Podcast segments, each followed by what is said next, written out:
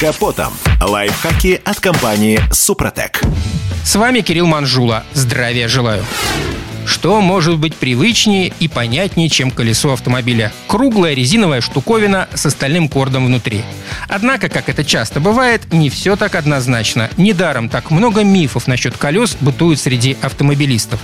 Один из самых устоявшихся мифов утверждает, что узкие колеса – это не очень хорошо.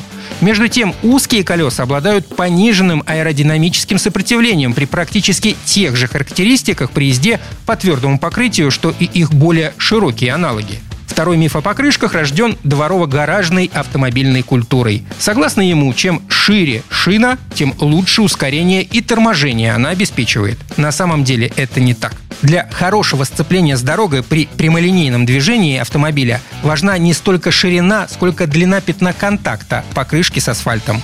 То есть лучше тормозить и ускоряться при прочих равных условиях будет автомобиль, обутый в колеса большего диаметра. Большинство из нас уверены, что современные покрышки не накапливают статическое электричество в процессе движения. Хотя на заре развития автопрома из-за статики на колесах случалось немало пожаров. Со временем эту проблему изжили, но в современных колесах она вернулась.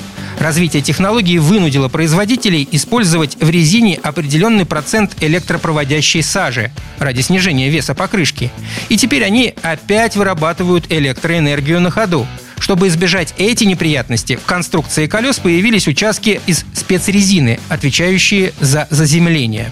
Автовладельцы, сталкиваясь с описанием рецептур резиновой смеси покрышек, часто с большим скепсисом воспринимают информацию о наличии там органических масел, соединения кремния и прочих странных ингредиентов. Мы по неволе относимся к этому как к очередной рекламной уловке. Между тем, некоторые компании-производители и в самом деле добавляют в состав резиновой смеси, например, различные масла цитрусовых.